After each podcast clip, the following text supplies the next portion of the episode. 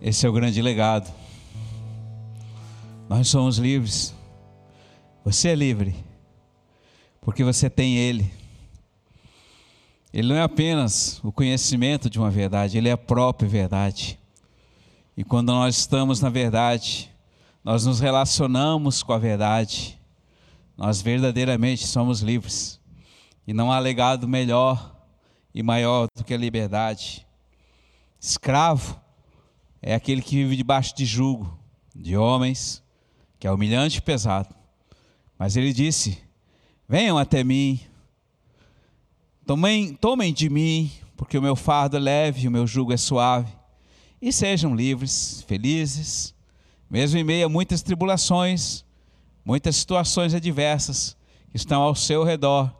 Mas lembre-se, você estando em mim, você estará sempre protegido e guardado, e as ondas não te subjugarão, não te farão submergir, e nem as pragas malditas do inferno, a peste perniciosa, te pegará, porque tu és meu e eu sou teu. Pai, nessa noite eu quero abençoar a casa de cada filho teu, para que neste momento tu estejas aí com eles, ao lado, junto, dentro, e a tua presença, Senhor, possa manifestar aquilo que o Senhor quer para esta noite. Que seja a palavra como uma flecha certeira, que atinja o alvo do coração para produzir vida em abundância. Assim eu oro e assim eu te peço, Pai Santo, para a tua glória e para a tua honra. Amém. Amém, queridos. Uma boa noite. Bom estarmos juntos mais uma vez, domingo dia do Senhor, dia que separamos para estar do Senhor. E a palavra hoje está em João capítulo 3, a partir do versículo 22. Nós vamos discorrer até o versículo 36. Eu convido você a abrir a sua palavra em João. Lembrando sempre que João, discípulo querido, amado, mais próximo do Senhor, aquele que tinha muita intimidade, a ele foi dado revelações mais profundas a respeito da essência de quem é eu sou. Então diz assim a partir do versículo 22 do capítulo 3 de João, dizendo assim: Depois disso, Jesus veio com os discípulos para o território da Judéia e permaneceu ali e com eles e batizava. E João também batizava em Enon, perto de Salim, pois lá as águas eram abundantes e muitos se apresentavam para serem batizados. E João ainda não tinha sido encarcerado. E originou-se então uma discussão entre os discípulos de João e um certo judeu a respeito desta, desses batismos, dessa purificação. E eles vieram encontrar com João e disseram: Rabi, mestre, aquele que estava contigo do outro lado do Jordão, de quem deste o testemunho, batiza e todos vão até ele. Todos seguem a ele. Então João respondeu: Um homem nada pode receber a não ser que lhe tenha sido dado dos céus. Sublinha isto na sua Bíblia. Um homem nada pode receber a não ser que lhe tenha sido dado ou que tenha vindo dos céus. Vós mesmos sois testemunhas do que eu disse. Eu não sou o Cristo, mas eu fui enviado diante dele, diante dele. Quem tem a esposa é o esposo, é o marido. Mas o amigo do esposo que está presente e o ouve é tomado de grande alegria ao ouvir a voz do esposo ou do noivo. E essa é a minha alegria, e ela é completa, diz João. É necessário que ele cresça e eu diminua. Aquele que vem do alto está acima de todos e de tudo. Mas o que é da terra é terrestre e fala apenas aquilo que está ligado às coisas da terra. Aquele que vem do céu dá testemunho do que viu e ouviu, mas ninguém acolhe seu testemunho. E quem acolhe seu testemunho certifica que Deus é verdadeiro. E com efeito, aquele que Deus enviou fala as palavras próprias de Deus, pois ele dá o Espírito sem medida. O Pai ama o Filho e tudo entregou em sua mão. Quem crê no Filho tem a vida eterna, e quem recusa crer no Filho não terá a vida. Filhinhos, esse é o último testemunho de João antes de ser preso, antes de ser encarcerado e depois ter a sua cabeça cortada em favor da verdade. Né? Nós sabemos, conhecemos a história de João. Nesse caso, o João Batista, não o João que escreveu. O João que escreveu deu testemunho. Muito bem. Então ele estava falando a quem? A respeito de Jesus. Ele estava falando algo, por quê? Porque os discípulos confrontaram, pô, mas o que está acontecendo? Aquele que tu batizou hoje está batizando mais que você, João.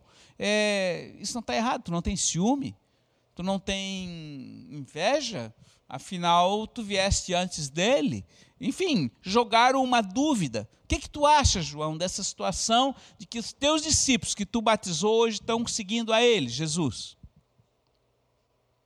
Jesus João foi sábio, porque havia uma revelação a respeito do que era o chamado dele.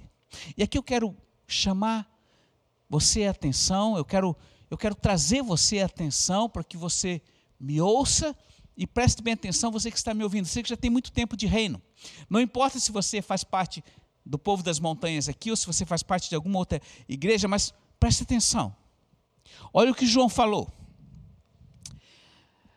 Eu vim para preparar o caminho para aquele que haveria de vir. E quem é ele? É Jesus, o Nazareno. Eu fui chamado e nasci mais ou menos na época dele, mas tive uma missão, tive um chamado para preparar um caminho, ou seja, eu abri uma picada. A minha vida não foi uma vida fácil. Vocês me conhecem.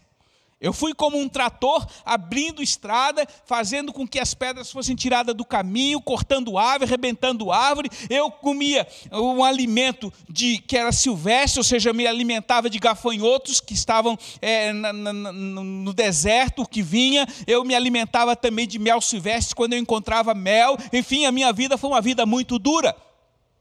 Mas eu nunca liguei para ela, porque eu tinha um propósito maior. E esse propósito o que, era? Era preparar, abrir uma estrada para que aquele que viesse após mim pudesse estar com ela pronta, planeada. E que através da passagem dele por essa estrada, muitas pessoas podiam vir facilmente a ele. Então eu fui chamado para preparar o caminho daquele que seria o redentor de Israel, o remidor de Israel, o restaurador de Israel que hoje estava perdido na religiosidade, de uma vida fútil, de cumprimento de lei. Não que a lei fosse ruim, porque a lei me dá discernimento a respeito do que é certo e errado, ela é boa, mas a lei ninguém estava conseguindo cumprir. Porque a própria lei falava que se você fosse faltasse em um dos seus itens, você acabaria faltando com tudo. Então, ninguém poderia cumprir. E eu fui preparado. Eu tive uma missão, eu tive um ministério. Agora, pare um pouquinho, filhinho, e deixe um pouco esta palavra de lado, mas eu gostaria que você se colocasse neste lugar de João. Sabe, às vezes na sua vida, em termos de ministério na igreja, você não fica meio enciumado porque tem algum irmão que aparece mais, o outro aparece menos, ou um dança melhor, o outro dança menor, ou um evangeliza. Você não acha que, às vezes, quando você não tem revelação e os olhos não conseguem ver, e verificar que em cada vida há um chamado específico ministerial, você acaba atrapalhando? Você sabe que quando você não tem revelação a respeito do seu chamado em Deus e do chamado do seu irmão em Deus, você começa a competir, isto é motivado por uma obra da carne chamada ciúme, inveja, competição que traz dano ao corpo e causa uma infecção e um grande problema. Presta atenção, Deus está falando nesta noite. O Senhor não chamou todos para serem iguais. O Senhor chamou todos para fazerem parte de um corpo, mas um tem uma função de ver, outro de cheirar, outro de se alimentar, outro de apalpar. Mas o corpo é um só, o espírito é um só e a fé é uma só. Mas se todos estiverem funcionando normalmente, então, quando foi jogado na vida de João o Batista a respeito do que, que ele achava, ele foi sábio, ele desarmou. Quem fez essa pergunta sutil Porque ele sabia do seu chamado, ele sabia da sua posição. Mas antes dele dar essa explicação, ou logo depois dele, dele dar essa explicação, ele falou uma coisa, que aí desarmou tudo. E essa coisa está no versículo 27 desse mesmo texto, que diz assim: Um homem nada pode receber a não ser que tenha sido dado dos céus. Vou repetir: você, eu, qualquer pessoa, homem, mulher, criança, nada pode receber que não tenha vindo dos céus. Uau! Alguma semelhança com o que você está vivendo hoje? Quero te fazer uma pergunta. Você está satisfeito com a vida que você tem hoje? Você está feliz com a vida que você tem hoje? Ou não era bem o que você queria? O que você tem recebido? Lhe falta mais? Ou você queria menos? Como você tem se sentido, como você tem se apresentado diante do Senhor mediante esta palavra? Porque ela é uma palavra rema, é uma palavra objetiva, é uma palavra que diz assim: 100% do que eu tenho hoje, do que você tem hoje, veio dos céus. E quando eu falo veio dos céus, veio de quem? De Deus. Ah, filhos. Olha, quando eu tenho revelação a respeito do que eu sou, a respeito de quem é papai para mim, e o quanto ele me ama, e que a sua graça é tão perfeitamente abundante sobre minha vida, eu vou ficar feliz com tudo o que eu tenho recebido.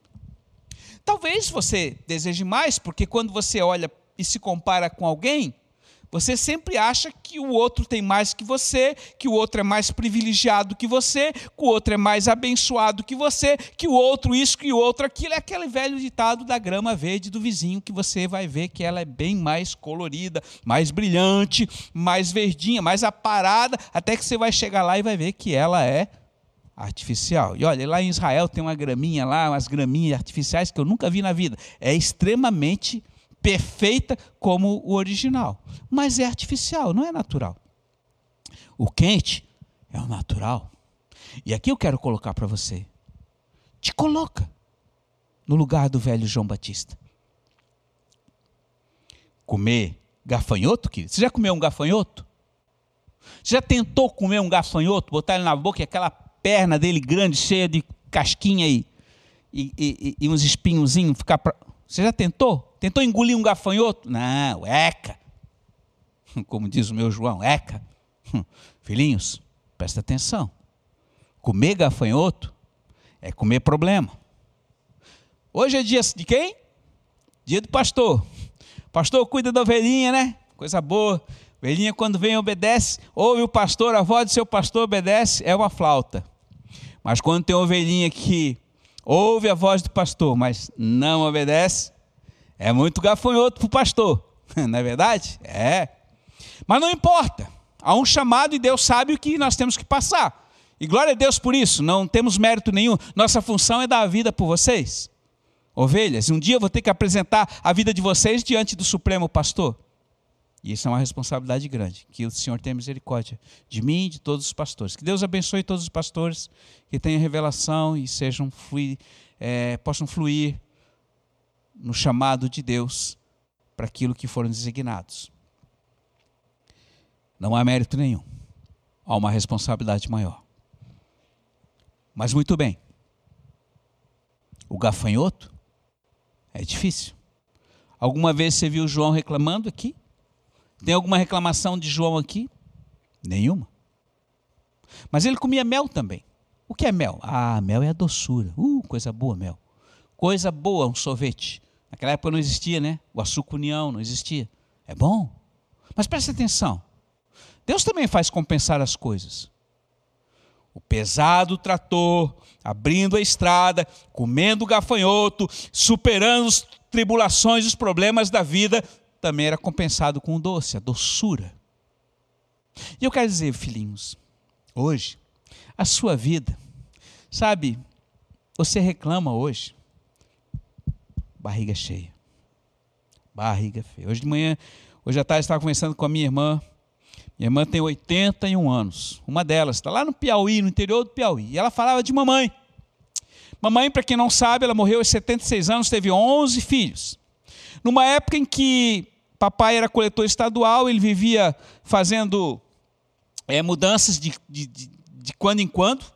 Numa época, na década de 30, ele parou na década de 50. 58, ele parou de viajar. 11 filhos. Eu fui o último, o onzimo. Mamãe disse: é desse que eu morro. Mas, sabe, mamãe levantava às 5 horas da manhã, numa época em que tinha que fazer a comida, tinha que matar o franguinho lá do galinheiro, que tinha que matar o pato, que tinha que fazer o macarrão. Eu lembro dela com macarrão, fazendo macarrão, que tinha que lavar a roupa daquelas filhas todas com laço lá em casa, tinha que fazer, quarar a roupa, botar o anil, fazer com que ficasse limpo, tudo extremamente organizadinho, casa limpa. Na época em que não tinha enceradeira, queridos, era o escovão, primeiro a palha de aço, depois a escova e depois a flanela. E sabe, mamãe ainda orava três vezes por dia, que nem Daniel, de manhã, à tarde e à noite. O joelhinho dela era que nem joelho de camelo, tinha calo. Como podia dar o tempo? Sustentar 11 filhos. Olha, o papai era durão. Meio-dia, almoço na mesa. Não tinha conversa. E ai, que não viesse aquela comida. É. Como ela conseguiu? Como ela conseguiu formar os 11 filhos e eles chegarem à idade adulta perfeitamente saudáveis? Eu sou o mais novo.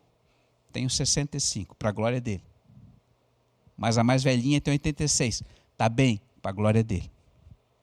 Aí tem uma outra ovelhinha que não teve bem essa revelação, está sofrendo ali.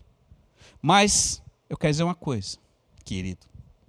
Quando você não tem revelação do seu chamado, quando você não tem consciência e não percebe a honra aos pais que pagaram um alto preço para que você está vivendo hoje e você reclama com essa vida fácil que você tem, saiba que você está rasgando o que ele está te dando todos os dias. Ah, mas eu não tenho emprego, eu não tenho dinheiro, eu não tenho saúde, eu não tenho. Se você não tem, algo está errado. E eu não estou falando que você precisa ter todas essas coisas. Eu estou falando que se ele é o teu pastor, presta atenção, ele diz, capítulo, versículo 1 do capítulo 23 do salmo mais conhecido no mundo: O Senhor é o teu pastor e nada te falta. Quanto maior é a murmuração, quanto maior é a insatisfação, quanto eu menos tenho revelação do que eu recebo vem do alto, eu vou ter uma vida medíocre de derrota. E Deus não chamou você para ser derrotado, porque se tem uma coisa que deixa um pai angustiado é ver um filho fracassado. Oh. Cara, já dizia lá o velho João: olha, eu não tenho maior alegria do que ver meus filhos andando no, no, na verdade. E se você tem filhos andando na verdade, glorifica a Deus.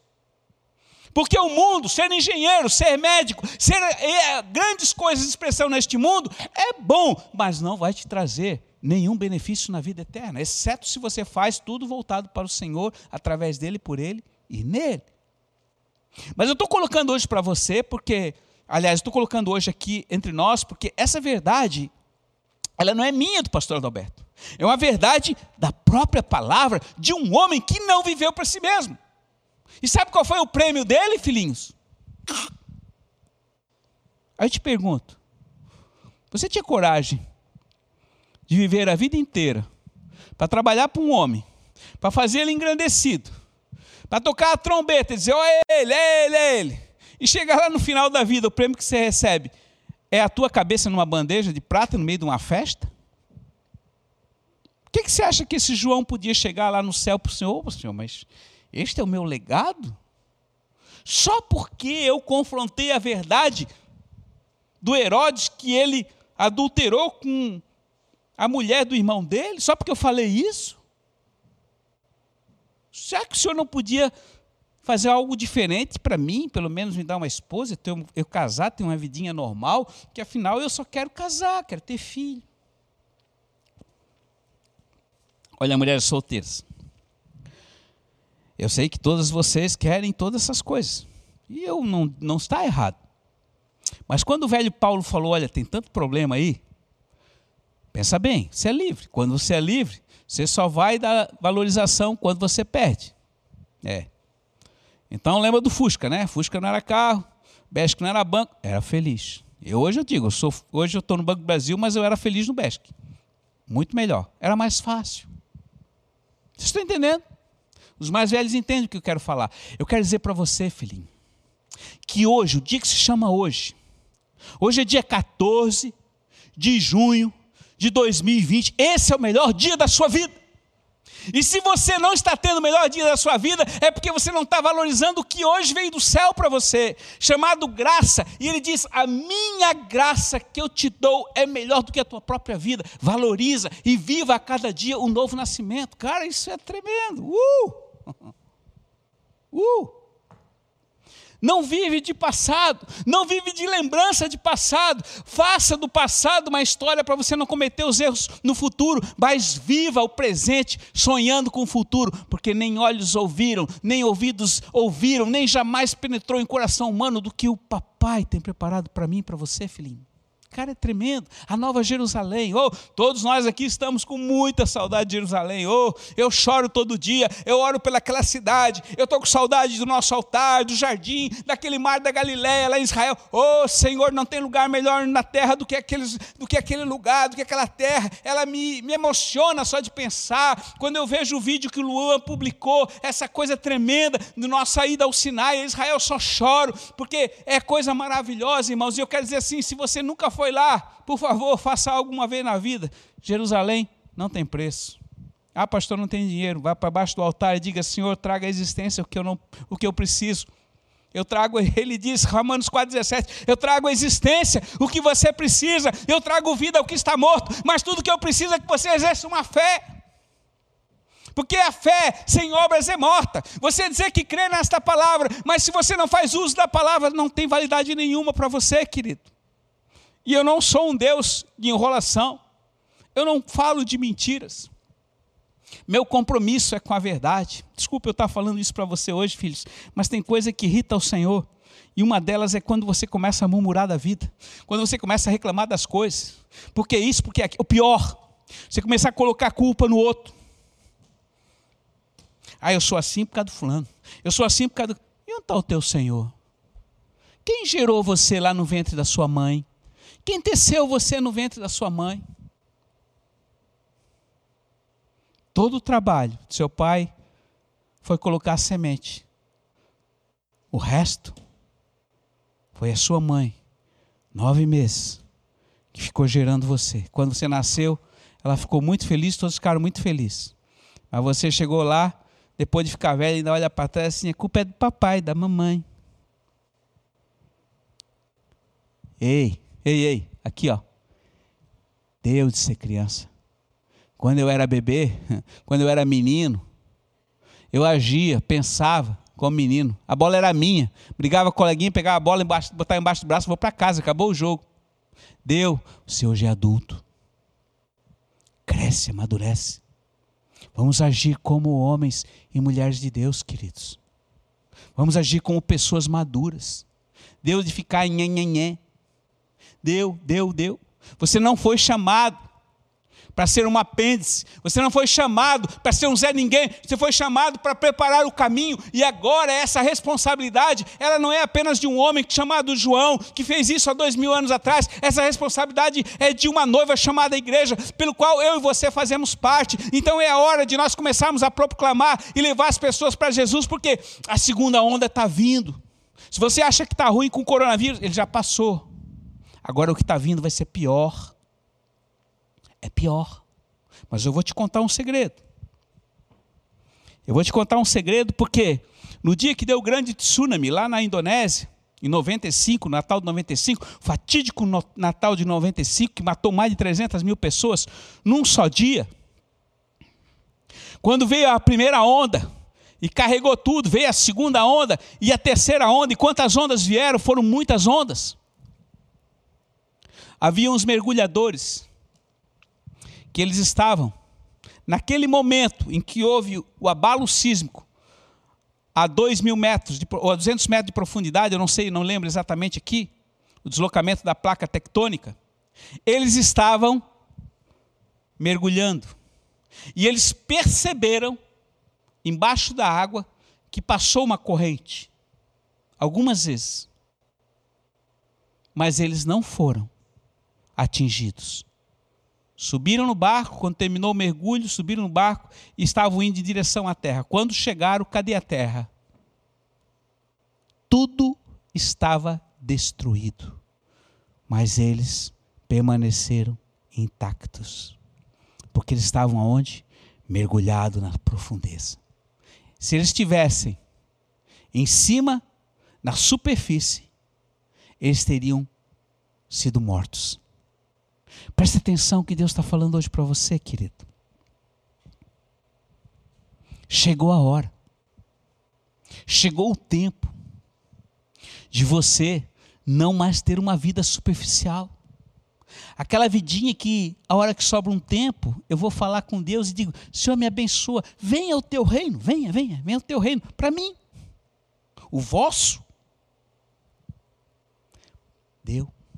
Agora é, Senhor, estou aqui para te servir, dar a minha vida e, como o velho João, dar a minha cabeça, Senhor, em favor de ti, se desejares.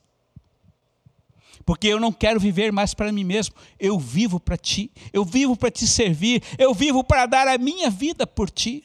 E é isso que ele quer, querido. É isso que ele deseja. Então deu de ficar reclamando ou de você ficar negando quem te pede um favor. Se te pedirem para andar uma milha, vai com ele duas. Se te pedir uma capa, uma túnica, dá com ele a capa. Dá quem te pede, não dê as costas para aquele que te deseja que faça um favor. Mas faça isso, porque ao fazer isso, você vai estar juntando tesouros não aqui na terra, mas no céu. Lembre-se, você não foi, você não vive para ser servido, você vive para servir. Este é o lema de Romanos, aliás, de Mateus 5, 6 e 7, que Jesus ensinou. Mas eu quero voltar aqui um pouquinho mais a fundo, como eu estava falando daquelas águas profundas. Existe esse, li esse livro chamado O Chamado Final. Esse livro você pode adquirir aí pela internet, ele praticamente não existe mais a publicação, mas isso aqui é um livro profético, onde há muitas revelações de Deus para aquilo que está sendo feito para os dias atuais.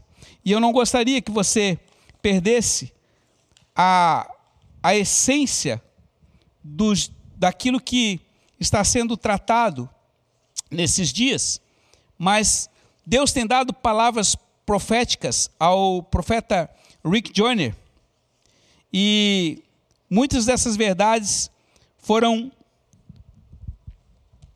estão transmitidas nesse livro. E uma das coisas que o Senhor fala em um dos seus arrebatamentos que ele esteve no céu com o Senhor, ele diz o seguinte: o Senhor falando para ele, presta atenção, essa palavra é para você hoje. Meu nome não é eu era, nem eu serei e nem eu fui, mas eu sou. Para verdadeiramente você me conhecer, você tem que me conhecer no presente no dia que se chama hoje. Vocês não podem me conhecer como eu sou, a menos que vocês venham a mim todos os dias. Vou repetir. Vocês não podem me conhecer como eu sou, diz Jesus, se vocês não virem a mim todos os dias. Olha o altar. Vocês não poderão me conhecer como eu sou, a menos que vocês habitem em mim. Uau! Faço uma pergunta, queridos. Jesus habita em você? Sim, pastor, certamente. Pois muito bem, então ele continua. Ele diz: Você pode provar um pouquinho dos meus julgamentos, você está prestes a me ver de outros modos. Você não terá condições de me conhecer completamente como eu sou, até viver na eternidade. Aqui os diferentes aspectos da minha natureza se ajustam de maneira perfeita, mas eles são difíceis de serem vistos enquanto você estiver na dimensão deste mundo. E aí ele fala: Olha só, você não deve julgar mais as coisas e as pessoas pelas aparências, mas a partir da realidade da minha presença. Nos tempos que agora você está sobrevindo sobre a terra, esses tempos difíceis, se o seu amor por mim não se tornar cada dia mais forte, você não vai poder permanecer em mim, você vai perder a sua vida que está em você, porque eu sou a luz. E se este amor por mim não aumentar a cada dia mais, você vai se esfriar. Olha, presta atenção, filhinho. Como está o seu amor por Jesus hoje? Maior ou menor de que ontem? Maior ou igual do que ontem? Isso é importante. E ele continua: Eu sou a vida. Se você não permanecer perto de mim, você perderá a vida que está em você. Eu sou a luz. E se você não permanecer perto de mim, o seu coração se escurecerá. Ah, lembra-se que o Senhor falou que alguns estão apostatando da fé. Nesse período de quarentena, muitos estão desistindo por causa das circunstâncias, estão em casa, acomodados, vendo fantástico e outras coisas deste mundo, desenvolvido com política e coisas dessa terra. Todas essas coisas que você tem em sua mente, você já ensinou a respeito delas, mas agora você deverá conhecer em seu coração e terá que ver segundo elas, porque as fontes de vida procedem do coração. Eu podia falar muitas coisas mais, mas tem algo que eu quero encerrar. E o Senhor diz assim: Eu vim para dar-lhe vida o maligno veio para dar a vocês morte. Nos tempos à frente, nos tempos à frente, essas duas coisas serão vistas na sua plenitude. Portanto, darei àqueles que me obedecerem uma abundância de vida tal como nunca vocês viram antes. Haverá uma diferença entre o meu povo e aqueles que servem ao maligno. Escolham a vida para que vivam e escolham a vida por me obedecerem. Se vocês estiverem escolhendo a mim, a luz que há em vocês é a minha verdadeira luz e ela aumentará em seu brilho a cada dia, e deste modo vocês saberão que estão andando em minha luz. A semente que é plantada em bom solo sempre cresce e se multiplica, e pelos seus frutos vocês serão conhecidos.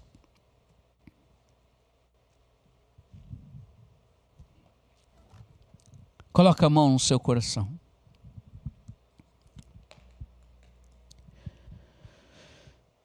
Pai, em nome de Jesus, eu profetizo que nesta noite esta flecha atingiu o alvo. Que não haverá entre aqueles que estão te cultuando neste momento e estão ouvindo esta tua palavra, murmuradores, reclamadores, insatisfeitos, com aquilo que tem recebido e tem vivido no presente. Eu profetizo, Deus, que a vida dos teus filhos hoje estão com os olhos do coração abertos para que eles possam te ver em cada detalhe e te glorificar e te agradecer em cada detalhe. Eu profetizo, Deus, que entre o teu povo não haverá mais aqueles que são crianças em Cristo, nem serão mais como superficiais, que viverão, Senhor, na superficialidade das suas emoções, mas serão firmes na rocha, que és tu, o caminho, a verdade e a vida. Agora repita comigo essa palavra dizendo: Senhor Jesus, eu reconheço que eu tenho andado pelos meus pensamentos e pelo que eu acho.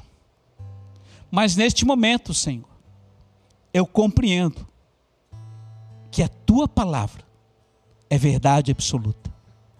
Me perdoa. Eu te recebo. Eu te convido. Eu confirmo a tua presença em meu coração, te confessando como Senhor e crendo não somente na tua ressurreição, mas vivendo a cada dia a novidade de uma vida ressurreta. Assim eu oro em teu nome. Amém. Filhinhos, eu abençoo você com esta palavra, mas antes de encerrar, eu gostaria que você orasse por uma situação. Nós temos um irmão, pai de duas ovelhas nossas, o seu Marcos, pai de Josué, da Carla, marido da dona Gorete, uma irmã querida, amada. Ele na quinta-feira, à tarde, ele foi pescar aqui na Bahia Sul, para quem não conhece. Aqui em Florianópolis, nós moramos numa ilha. E ele saiu para pescar, juntamente com outros dois colegas, e de repente, alguns minutos depois, desceu um denso nevoeiro sobre esta ilha, sobre o canal, e aconteceu que dois desses colegas se perderam, mas foram encontrados mas até hoje, o seu Marcos não foi encontrado. Não se sabe o paradeiro dele. Um dia depois foi encontrado dele o barquinho virado, emborcado. Nós não sabemos o que aconteceu ainda. Mas eu gostaria de pedir a você que estivesse orando e intercedendo para que o Senhor fosse misericordioso e o trouxesse de volta. Nós queremos notícias dele e a família está ansiosa. Então, ore e interceda. Ele é um homem de oração, de intercessão, evangelista, estava ia constantemente à noite nas madrugadas às montanhas orar e buscar a presença do Senhor, estava com uma, um íntimo relacionamento com Deus. Então, isso para nós nos dá uma grande satisfação de saber que ele estava alinhado com o Pai. Então, a nossa oração é que o Pai tenha graça e misericórdia desta família. Ore e nos ajude a orar sobre isso. Que Ele te abençoe, que o Senhor te dê uma feliz semana e você fique na presença do Deus Todo-Poderoso. Uma boa noite.